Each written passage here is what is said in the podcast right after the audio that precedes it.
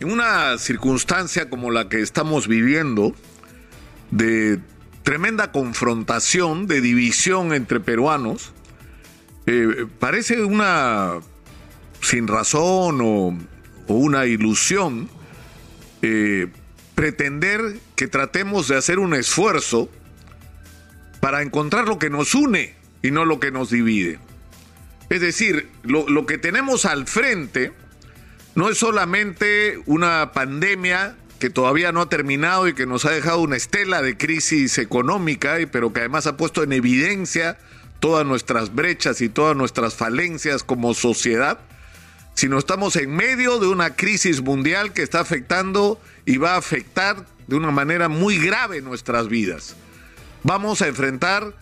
una crisis alimentaria, es decir, no solamente un encarecimiento de los productos de primera necesidad, sino escasez de productos de primera necesidad. En un contexto de crisis económica generada precisamente por las alzas de los precios, que van a hacer algunos negocios insostenibles y van a poner en serio riesgo el precario empleo que tiene la inmensa mayoría de peruanos. Y por lo tanto estamos amenazados no solamente con la inflación, sino con la falta de trabajo. Y este contexto es el que requeriría en mayor circunstancia o en mayor eh, momento que en cualquier otro de que estemos unidos. Y esa ha sido la tragedia nacional. Perdimos territorio con Chile porque estábamos divididos. Si uno hace un recorrido de todas las oportunidades que hemos perdido en nuestra historia, porque somos probablemente el país latinoamericano que más terreno, territorio ha perdido, ha sido por nuestras divisiones por nuestras incapacidades de tener una mirada común de un horizonte compartido del país que tenemos que construir más allá de nuestras diferencias políticas e ideológicas. Y yo me pregunto, ¿no es posible, como lo hemos hecho en la pandemia, actuar todos juntos, tomar decisiones que todos asumimos como propias más allá de las ideologías y las posiciones políticas de cada cual? si se logró levantar la barrera contra el coronavirus gracias a la vacunación, fue porque la inmensa mayoría de peruanos nos comprometimos con ese objetivo. Estuvimos juntos y ese mismo espíritu es con el que deberíamos enfrentar hoy la crisis alimentaria que nos amenaza y que va a suponer muchísimas medidas y en algunos casos sacrificios. Ese mismo espíritu es el que debería reinar para enfrentar una crisis de inseguridad que nos agobia y nos afecta a todos, a ricos y a pobres. Todos en el Perú están agobiados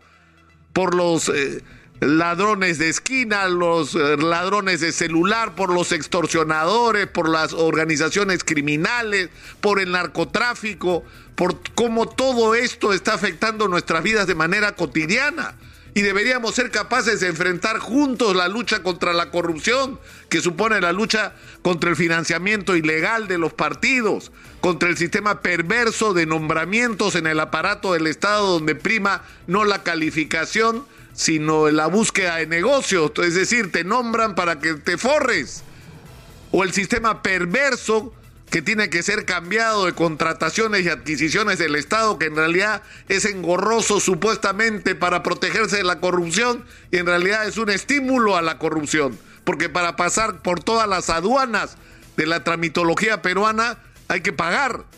Es decir, hay que acabar con este sistema de corrupción que nos agobia y que nos afecta a todos y que deberíamos enfrentar todos juntos. Es decir, en este momento yo no sé quién en el Perú puede discutir la trascendencia que tiene el tema minero. Es decir, nuestro principal instrumento para enfrentar todos nuestros problemas y tener los recursos que necesitamos es la minería. Y por lo tanto deberíamos tener un acuerdo de todos, debería ser una política de Estado compartida por todos, que hay que extraer el mineral que está enterrado, que enterrado no nos sirve de nada.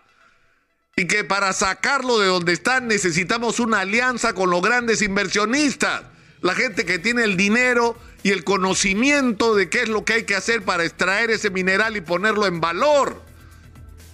En eso deberíamos estar todos de acuerdo y por supuesto que esto tiene que ir de la mano con el respeto a prácticas de protección ambiental que en este momento ya son internacionales y son prácticas, prácticas comunes en el mundo entero, pero además y sobre todo que cada proyecto minero sea celebrado y defendido por las comunidades del entorno porque tiene que significar un cambio real en sus vidas desde el primer día. Eso es posible hacerlo y eso es posible hacerlo juntos. Eso debería ser un objetivo común sin importar quién es el gobierno que está ahora de turno y qué signo político tiene. Ese debería ser un objetivo común, extraer el mineral y por supuesto agregarle todo el valor que sea necesario. Pero para poder agregarle valor, primero hay que tener el recurso afuera y el dinero que produce para ir construyendo una industria en el Perú y desarrollar otros sectores como la agricultura exportación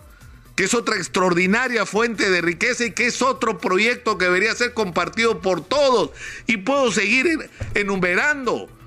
Es decir, no es posible que todos estemos de acuerdo con que necesitamos trenes, es decir, necesitamos no obras faraónicas que en realidad no resuelven los grandes problemas del país como la interoceánica, sino necesitamos el tren en el corredor minero, que no solamente va a resolver los problemas sociales, que genera el traslado de mineral, sino que va a ser un instrumento extraordinario para mover la economía, para potenciar la economía de toda esta región. No es posible que todos estemos de acuerdo en que es indispensable promover la inversión en obras públicas, que hay que construir carreteras, puentes, reservorios, que es lo que hace falta en el Perú, que es un país que pese a todo está desintegrado. Es decir, no, no es posible que pensemos cuáles son nuestros objetivos en común? Y la respuesta no es posible. ¿Y saben por qué no es posible? Por quienes controlan los partidos políticos. Esta mañana Manuel Rosas ha hecho una radiografía muy severa de lo que son los partidos, porque eso es lo que son. No nos representan, no representan nuestros intereses, representan a algunos de ellos circunstancialmente algunas pasiones que promueven además sus dirigentes, que en realidad lo único que les interesa es decir, ¿ustedes creen que se quieren chifar a Castillo porque son los buenos de la película y quieren enderezarla? No, ellos quieren la torta. Ellos quieren poner a sus Villaverdes, porque ha habido en todos los partidos, y no digo que eso justifique la presencia de alguien como Samir Villaverde en el entorno del gobierno. Lo grave es que este gobierno ofreció que no iba a haber Villaverdes, que esto iba a ser distinto. Y lo que estamos viendo es que están repitiendo esas prácticas absolutamente nocivas y perversas. Tiene que haber una transformación, tiene que haber una revolución dentro de los partidos que tienen que dejar de ser propiedad de una persona, que es la que decide quiénes son los candidatos, que es la que decide qué política de alianza se desarrolla, que son los que deciden todo y donde cada vez queda menos de ideología y donde lo único que se busca es llegar al poder para hacer lo que todos han hecho las últimas décadas. Aprovechar su presencia en el poder para forrar a la mayor cantidad de gente de su entorno. Eso se tiene que terminar, pero no se va a terminar si no pasa algo con la gente que está abajo en los partidos, sobre todo con los jóvenes, si no se empoderan y toman el control de sus organizaciones y se ponga en el centro de la discusión qué país queremos construir y quién es la gente más indicada para llevar adelante esa tarea. Y probablemente lleguemos a la conclusión de que hay partidos que no tienen salvación y seguramente hay que fundar nuevos, con nuevos aires, con un nuevo espíritu, con una mirada distinta de lo que significa hacer política, pero todo comienza el día de hoy, no solamente porque cada uno, según la ideología que tenga, busca el, busca el espacio más democrático donde su voz sea escuchada y donde tenga la posibilidad de participar de manera directa en las decisiones, sino que tenemos que buscar, porque es urgente, lo que nos une. Si no somos capaces de estar unidos en un momento tan complejo y tan difícil como este, nos va a pasar lo que ya nos pasó. Es decir, no vamos a tener una invasión y vamos a perder territorio como nos pasó con Chile, pero sí vamos a perder la guerra contra la crisis económica, contra la crisis alimentaria y lo peor, vamos a perder una extraordinaria oportunidad que nos está dando la vida con el superboom del precio de los minerales para tener los recursos que pueden transformar la vida de las futuras generaciones. Vamos a perder una vez más una guerra y la posibilidad de no perderla está en manos, creo yo, fundamentalmente de los jóvenes que tienen que hacerse cargo de este país.